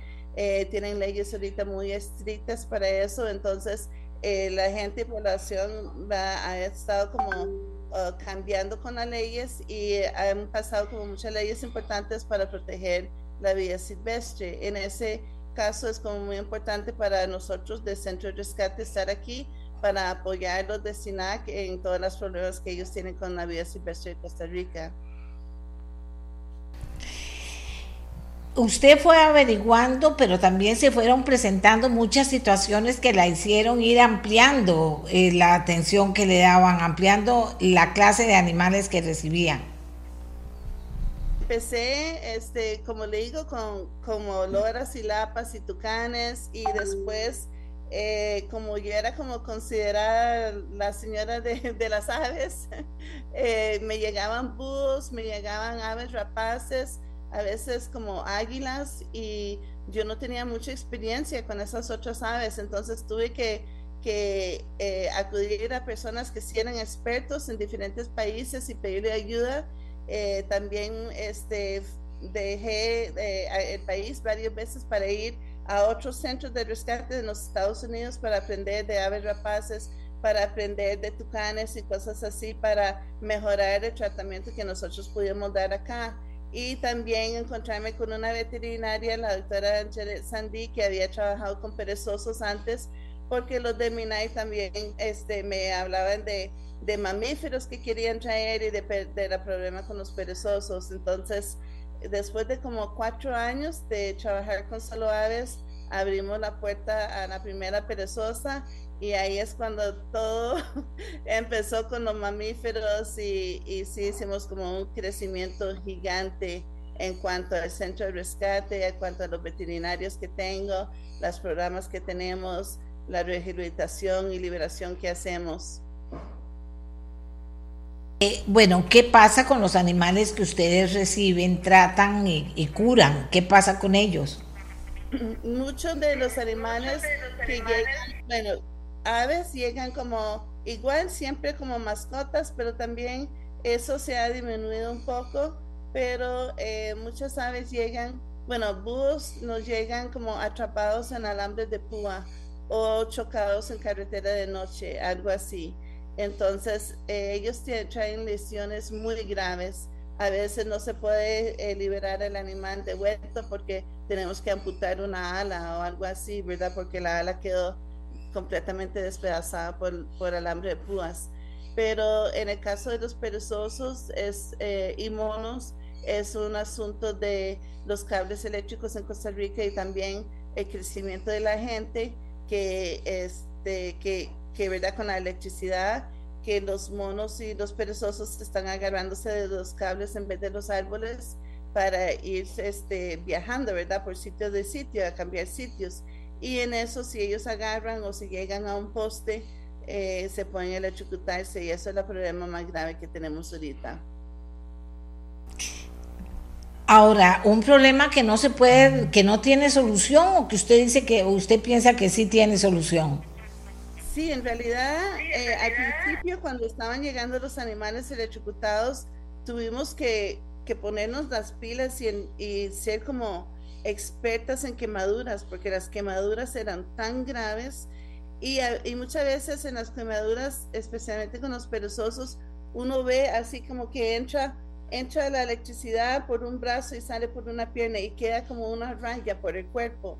Y después de una semana esa raya se abre y hay quemaduras por dentro. Entonces tuvimos que aprender muchísimo de, medicina de, quemaduras y cómo manejar eh, los pacientes así que tienen mucho dolor, ¿verdad? Y también recuperarlos y, y fue como un milagro que, que, cuando tuvimos que amputar el brazo de un perezoso, el perezoso se recuperó y ya hemos liberado varios perezosos eh, sin un miembro y ellos sobreviven bien. Más bien han regresado al sitio donde lo hemos liberado con cría, varios. Entonces ya sabemos que,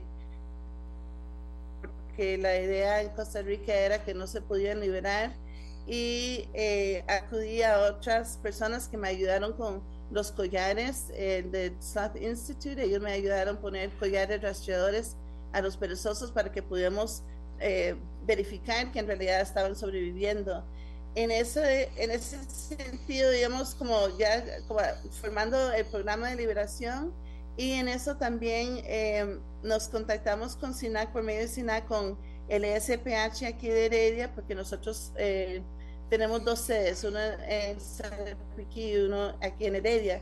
Y los de SPH de Heredia han tenido muchos problemas aquí arriba eh, en el sector como por el barrio Carrillo con perezosos también con electrocutación entonces ellos, eh, nos han mandado como unas muestras para forrar los cables para que los perezosos no se electrocuten y nosotros aquí en el centro tenemos como una área dedicada a es como parece como como cables con bolas y cosas plásticas y todo. Y ahí eh, ponemos los perezosos a pasar, a ver si pueden pasar o no. La primera vez no pasó nadie y estamos todos, todos contentos que no había pasado el perezoso y que habíamos encontrado una solución para que no se le chucuten. Y después tuvimos un, un macho bien grande que le faltaba el brazo y logró pasar. Entonces tuvieron que rediseñar eh, las cosas que tenían que poner en el cable para que los perezosos no pasaran. Pero también nos dimos cuenta que las ardillas también estaban eh, por la electrificación. Entonces el, primer módulo lo usamos para ardillas y el segundo módulo para perezosos. Y, y lo han estado poniendo en varios lugares del país ya. Muy bien, muy bien. Y dígame una cosa, ¿tienen una idea de cuántos animales han logrado mm, después liberar, después de curarlos?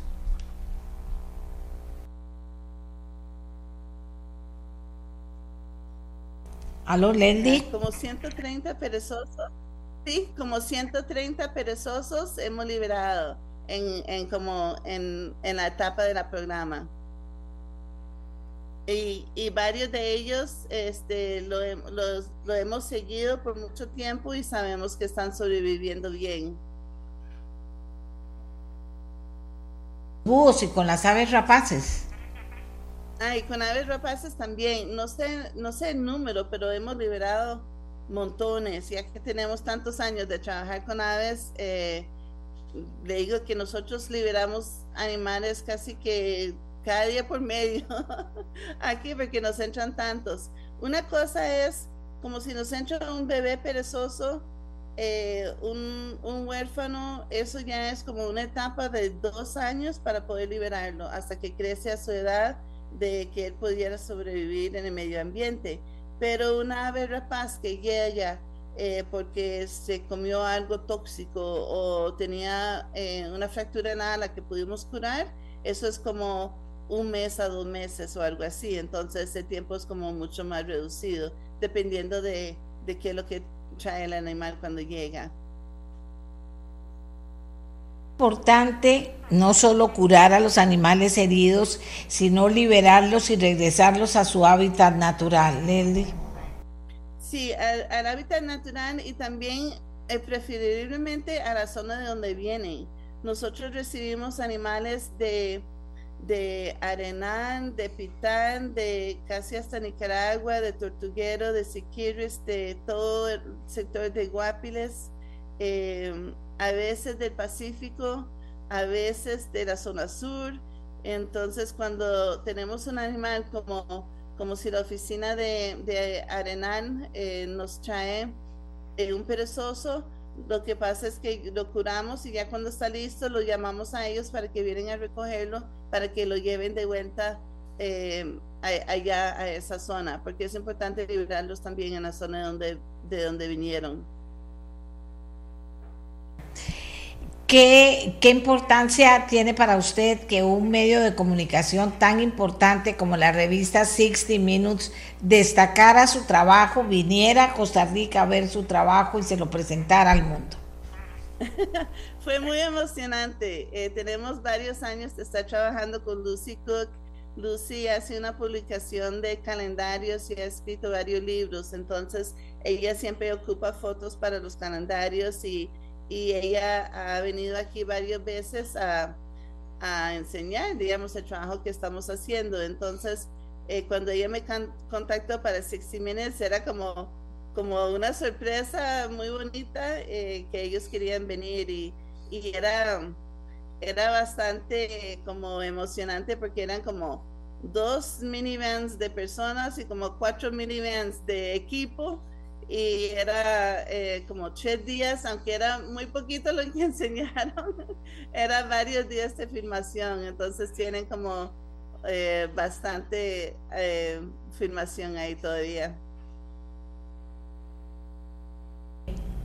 Vamos a ver, ese trabajo no es un trabajo barato, es caro, se necesita mucho dinero para mantener esto y para crecer también.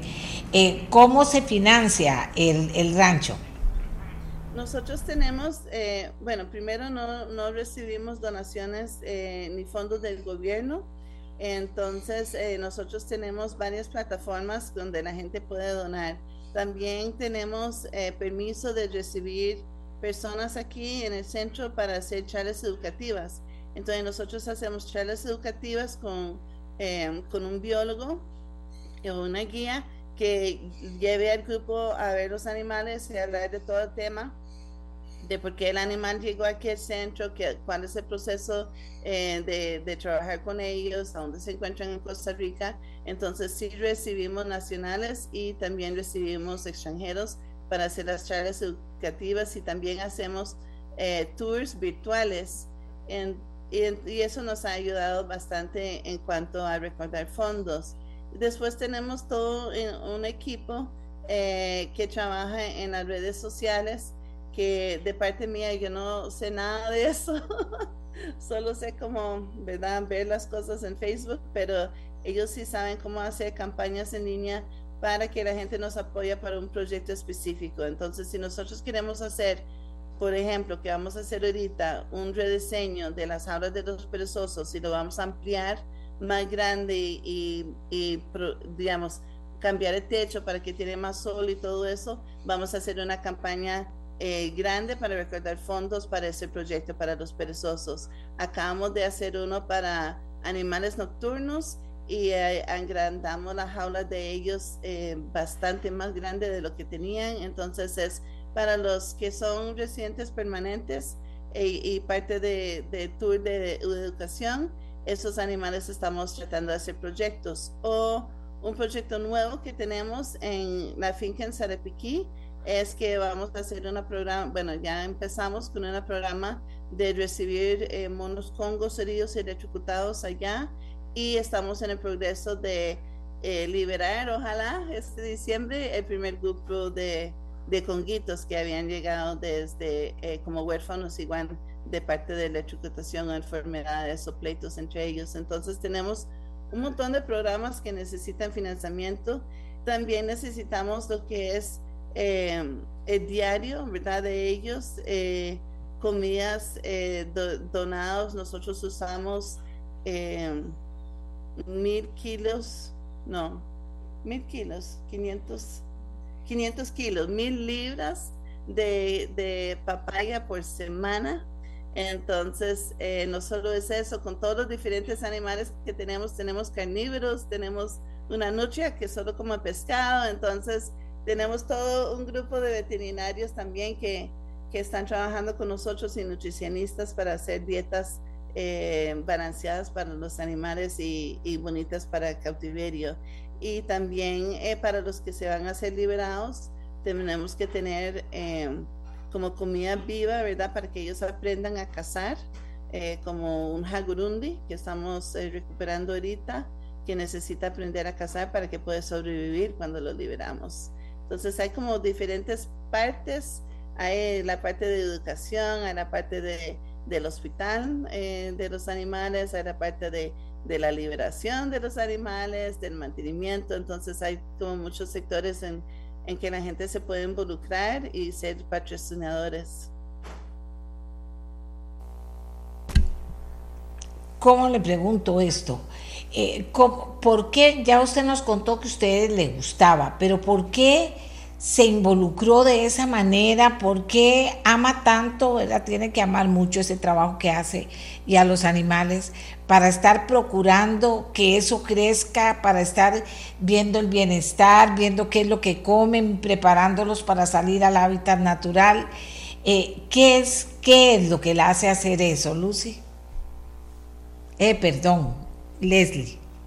Este, bueno, un amor que, me dio Dios seguro por los animales y también ha crecido, pero ha, crecido como muy orgánico, como muchas veces me llaman y me dicen, ay, tengo tal y tal animal, y yo les digo que sí, sin, sin pensar, ¿verdad?, qué, qué es lo que va a ocurrir con ese animal. Por ejemplo, me llamaron hace unos meses y me dijeron, ay, es que tenemos un cocodrilo.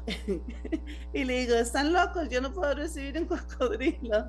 Me dice, pero está muy bebé y es que no está usando las piernas de atrás. Entonces le digo, bueno, ok, tráigamelo a ver.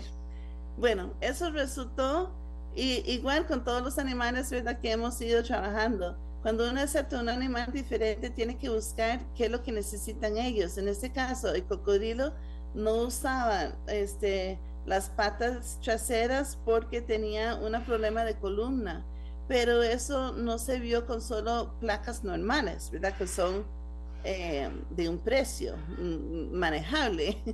Tuvimos que hacer toda una recaudación de fondos para que le hiciéramos un ataque a él de como 350 mil colones para adivinar a dónde es que tenía el problema en la columna, hacerle una cirugía ortopédica que también este, fue dicha tenemos un grupo y, aprovecho el momento para agradecer a todos que donan para estos casos tan difíciles que tenemos porque ahora ese cocodrilo ya se recuperó y va a poder ser liberado en el futuro. Entonces, esos son los casos que al principio uno no piensa, ay, si acepto un búho, pero después tengo que entrenar ese búho a comer, ¿verdad? Y a cazar y tengo que tener una jaula gigante para que vuelan y después tengo que tener comida viva para que casen.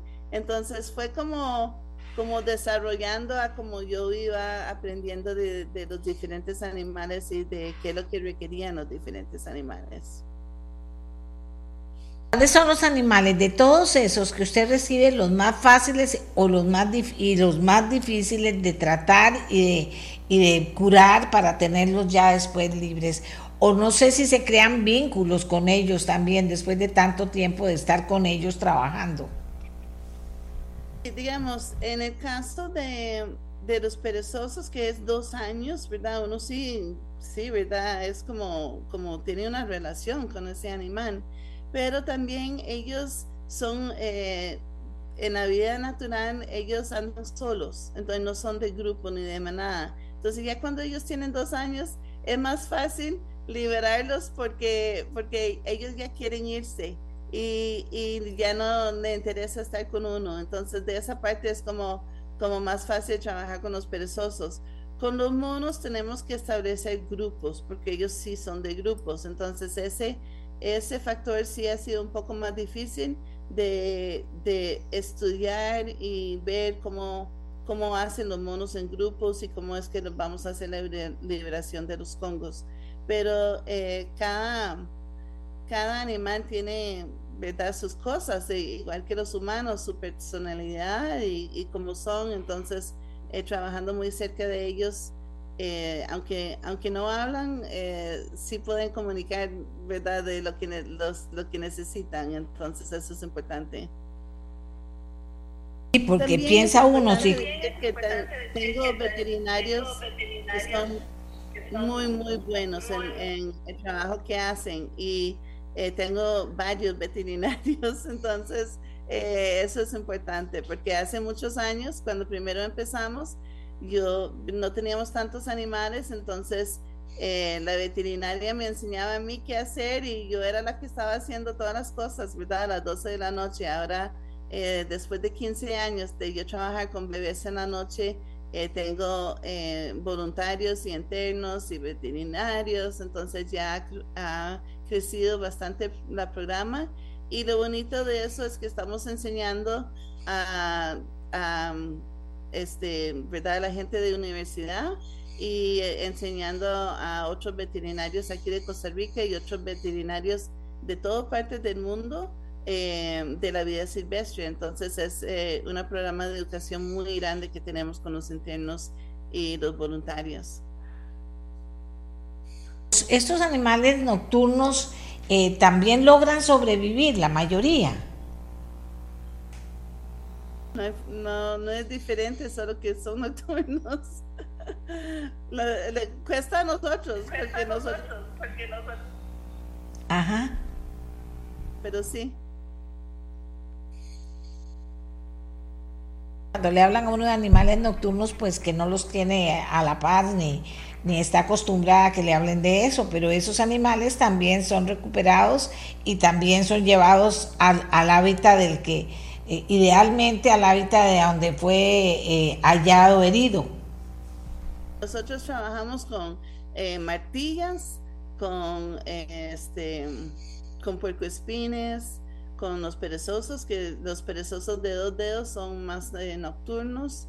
los felinos también son, varios son nocturnos, entonces tenemos bueno, los eh, zarigüeyas y todo ese grupo de animales también son nocturnos, entonces hay bastante animalitos nocturnos en Costa Rica.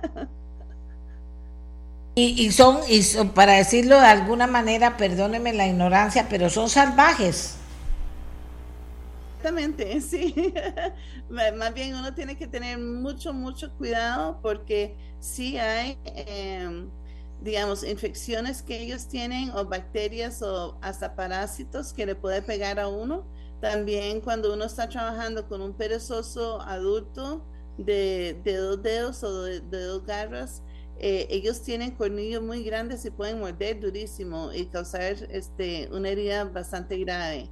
Eh, me pasó a mí, entonces ya, ya yo estoy como, fue la primera que fue mordida bastante mal, este, quedé en el hospital y tuve que tener una operación en mi brazo eh, de una mordida que se infeccionó y, y en los perezosos adultos, entonces eh, lo manejamos con como cinco personas porque son muy agresivos y tienen mucha, mucha fuerza.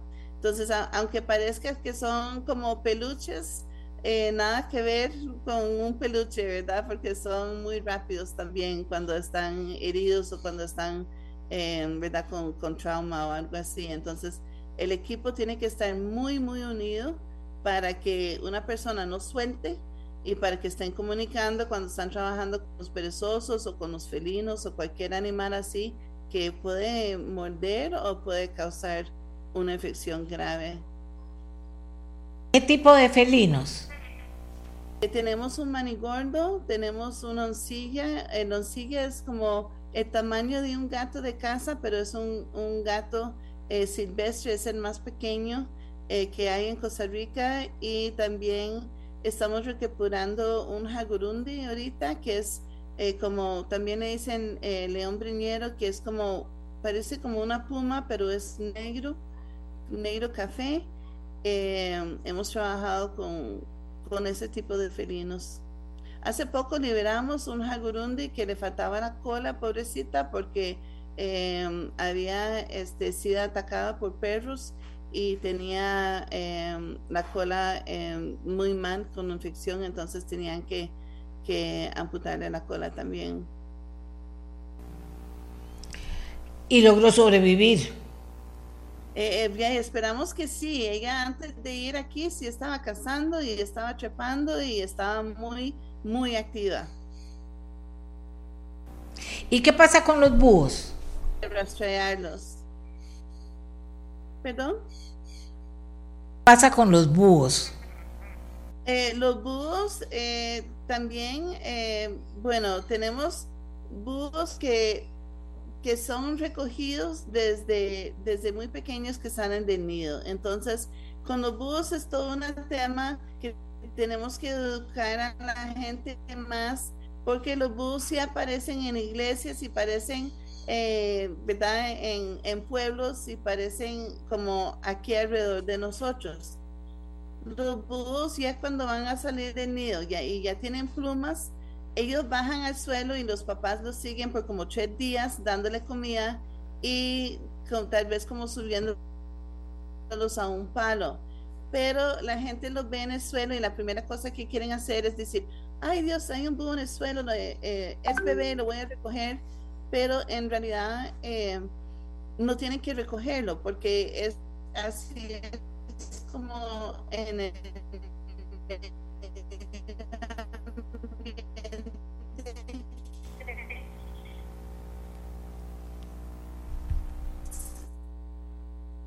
Vamos a ver, se nos ha cortado. A ver, ¿me escucha? Le, Leslie, ¿me escucha? Así en el suelo. Leslie, estamos perdiendo, estamos perdiendo la comunicación. Eh, tal vez tenemos un problema de señal. eh, si usted me escucha, eh, yo le quiero agradecer que nos haya enseñado tanto. Leslie, le quería preguntar que cómo podemos hacer para, para ayudarla. Ya usted nos ha dicho que hay varias plataformas, que a través de ellas ustedes solicitan medios para sostenerse. Quería que me hablara un poquito más de, de, toda la gente que trabaja ahí para que quienes nos escuchan tuvieran una idea, tuvieran una idea de, de no solo de los gastos, sino de lo grande que es lo que ustedes hacen. Pero entiendo que usted ya no me escucha bien. ¿Me escucha, Leslie? No, se nos perdió. A ver, aló. Tengo el teléfono, déjeme ver si para despedirla, sí. Para despedirla mejor, mejor la llamamos y así terminamos la entrevista como Dios manda. Eh, y, ustedes pueden saber también. Ahora sí la oigo bien. Ok. bueno, eh, les quería preguntar que, que para terminar nos diga, eh, nos hable un poquito de cuánta gente trabaja ahí, cuán grande es eso, cómo, cómo es cómo es este, este refugio, si eso va a crecer, ¿cómo lo ve usted? Eh, sí, nosotros ahorita tenemos 18 eh, empleados y también tenemos eh, varios como hasta como 15 voluntarios o internos. Aquí en Heredia y después en Sarapiquí tenemos como 6 o 7 personas allá en el Centro de Liberación en, en Sarapiquí. Entonces es un proyecto muy grande. Ahorita tenemos dos sedes y eh, nos gustaría como eh, encontrar eh, terreno aquí cerca como para, para agrandecer el proyecto y también tenemos varios proyectos como que queremos seguir haciendo, ¿verdad? El proyecto de los perezosos y el proyecto de los monos, que es nuevo para nosotros. Entonces, cada año vamos creciendo y cada año podemos ayudar a más animales a regresar a, su hábitat, por dicha. Eh, ¿qué, le, ¿qué, le, dice a los costarricenses? Eh, de usted para que para motivar a que la apoyen, porque me parece que es un trabajo extraordinario el que hace y casi que cuando nos habla de los, de los animales le da, le da una connotación diferente, casi que parecieran personas que están ahí también los animales que logran reinsertarse a su hábitat natural. ¿Qué le dice a los costarricenses? Nosotros eh, antes no teníamos muchas visitas de costarricenses, pero después de pandemia sí han llegado más costarricenses a hacer el tour hacer este, la educación, a, involucrarse con la escuela, con los niños también es, es un proyecto muy bonito que tenemos y también eh, tours virtuales pueden hacer o venir a hacer voluntariado, pero también es importante que eh, la gente que trabaja con compañías grandes que necesitan hacer como un apoyo social, que ellos pueden hacerlo por medio de nosotros. Tenemos proyectos de sembrar árboles, tenemos proyectos de hacer caminos, tenemos proyectos aquí en el centro de pintar em, encierros y cosas así también. Entonces podemos hacer el apoyo social y patrocinador eh, por medio de las compañías grandes. Y es importante que ellos... Em, se involucren también para entender el problema que está pasando en el país y entender que, que sí se puede lograr eh, con todos trabajando juntos eh, sacar esos animales adelante. Bueno, ojalá que, que, la escuchen, ojalá que tenga todos los apoyos que necesita. Muchas gracias por el trabajo que hace y por supuesto muchas gracias por habernos recibido esta mañana, Leslie. Que Dios la bendiga, de verdad un trabajo maravilloso y extraordinario. Muchas gracias a ustedes. Hasta luego. Hasta luego. Hacemos una pausa y ya regresamos. Se nos acaba de informar de última hora. Eh, de última hora es que qué barbaridad. Yo no sé hasta dónde va a llegar esta gente. Eh, Ortega acaba de cancelar la personería jurídica del INCAE en Nicaragua y queremos localizar al director del INCAE. Si me pueden ayudar al rector del INCAE, yo se los agradecería porque me parece importante conocer la reacción de ellos a esto que está pasando en este momento en Nicaragua. Estoy pidiendo a quienes puedo pedir lo que, que creo que lo podrían tener. Vamos a ver. Eh, a ver, nos surge. El, bueno, hagamos la pausa. Ya volvemos con ustedes con más aquí en el programa. Ya volvemos. La mía, la suya, la de todos y todas. Como les dijimos, estamos tratando de localizar al rector del INCAE en Costa Rica porque Daniel Ortega acaba de cancelar la personería jurídica del INCAE en Nicaragua. ¿Qué significa exactamente y cuál es la reacción del INCAE en Costa Rica? Estamos a la espera de poder contactar. Me mandaron dos, pero no ninguno de los dos era. Así que sigo buscando cómo conectarme con el rector del INCAE aquí en Costa Rica. Mientras tanto, vamos a conversar de un tema que estoy segura que les interesa muchísimo a ustedes, amigos y amigas, sobre todo si tiene alguien conocido que no tiene trabajo, que está buscando trabajo, o si tiene algún familiar mucho más cercano que esté urgido de conseguir trabajo. de regresa con la feria de empleo multilingüe más grande de Costa Rica. Más de 2.000 vacantes disponibles, más de 2.000 vacantes disponibles. Vamos a conversar con Carmen Meléndez, que es la vocera de CINDE. Ella es del grupo de clima de inversión y le vamos a pedir que invite a los costarricenses, que les diga la importancia que tiene la feria, cuándo va a ser, cómo va a ser y cómo tienen que prepararse. Carmen, adelante, gracias. Muy buenos días, doña Amelia, a usted y a las personas que nos escuchan en este momento. En efecto, regresa la Feria de Empleo Multilingüe de CINDE, esta vez en su edición virtual para que más personas puedan tener acceso a aplicar a estos puestos de calidad que ofrecen las empresas multinacionales. ¿Qué tipo de puestos, Carmen?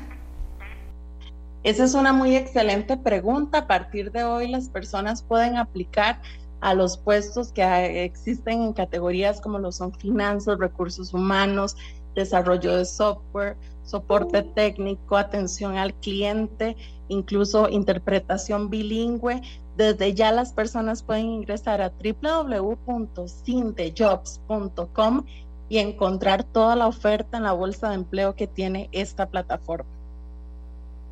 Ahora, ¿usted nos puede dar algunos, algún tipo de, de los, del, del, alguna idea de los tipos de puestos que están disponibles?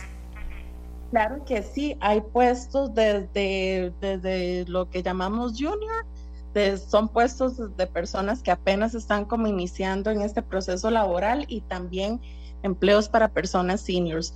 Pueden encontrarse espacios, oportunidades, mejor dicho, para aplicar como asistentes, como gerentes de área, como ingenieros.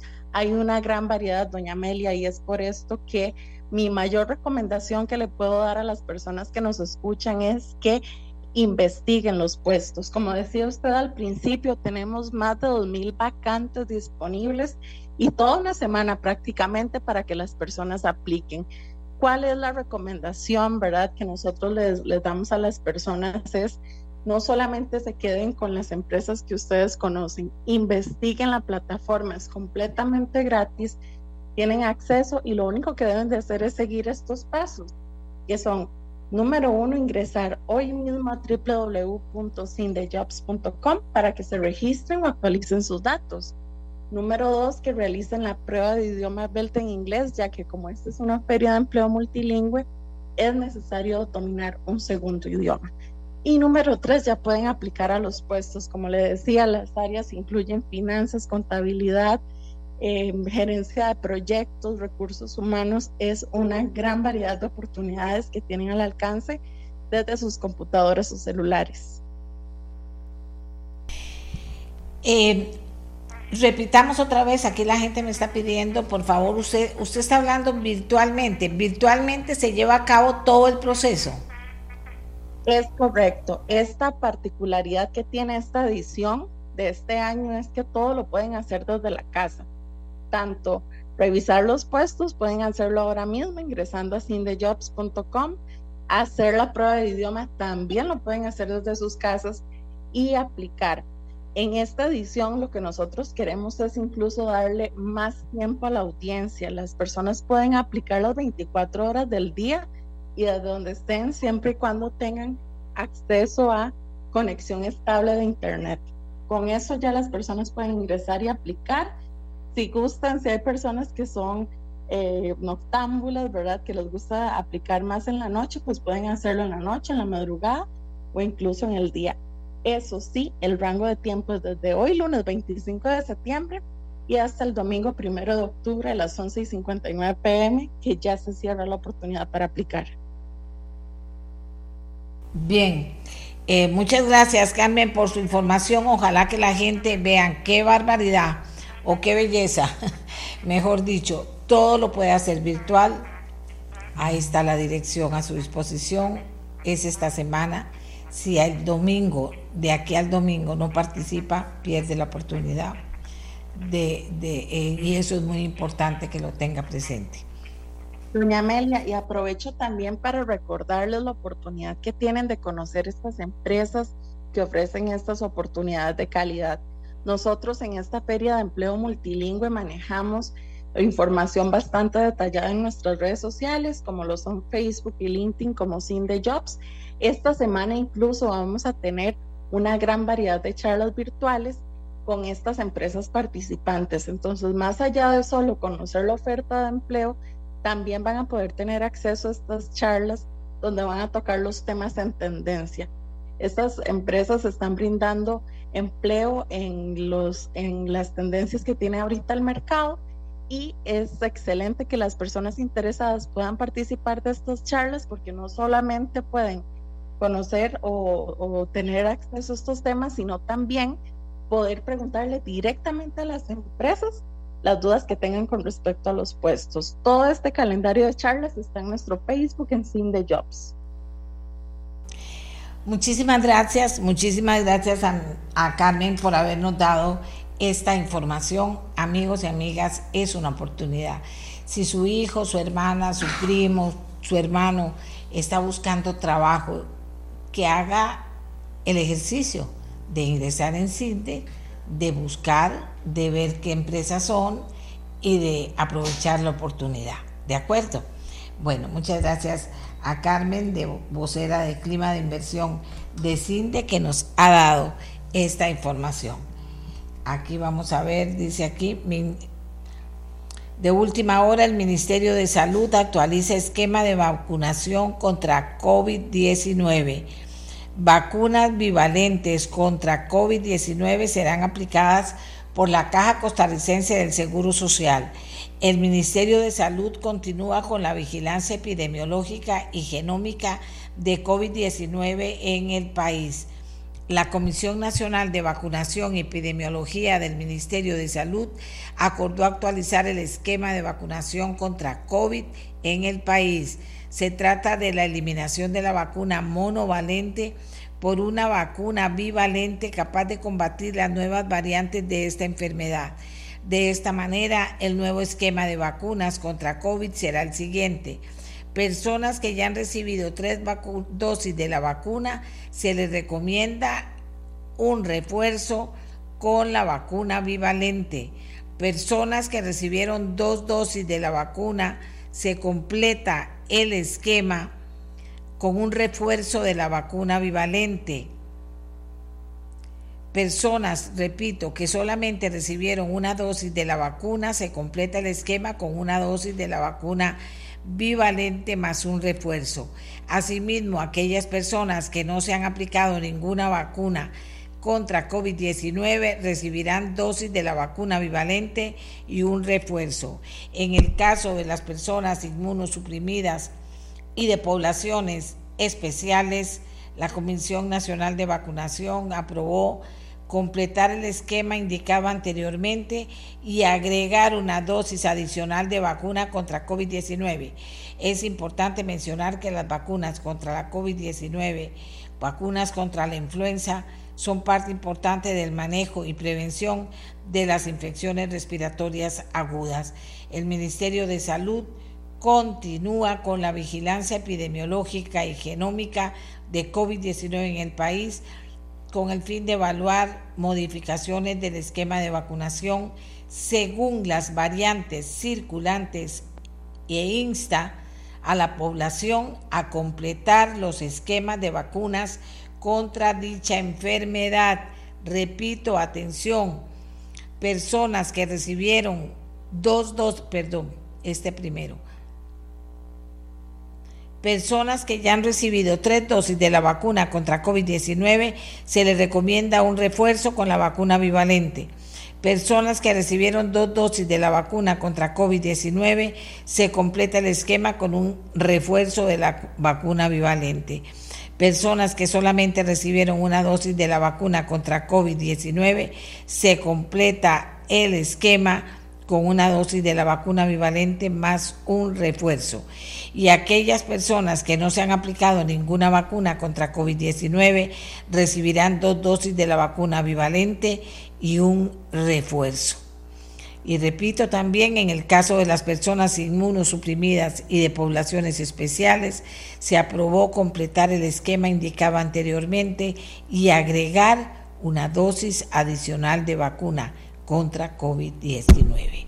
Información de última hora que pasamos a decirle para que, por supuesto, tenga usted la información y suponemos que eso será directamente, vamos a esperar la otra parte de la información, mañana estaremos ampliando datos a dónde podrá ir usted a, eh, a vacunarse, ¿verdad? Eso es la parte de la información que nos queda, no sabemos si igual que antes, si sigue lo mismo, hay que llamar, hay que llamar a, a salud para que les puedan decir a, la... Eh, al centro de salud en el que usted recibe atención en su comunidad para que le puedan dar todos los datos sobre dónde puede vacunarse. ¿De acuerdo? Amigas y amigos, terminamos la edición aquí. Nos vamos a preparar el programa de mañana. Que tengan todos y todas un día excelente y una mejor semana. Este programa fue una producción de Radio Monumental.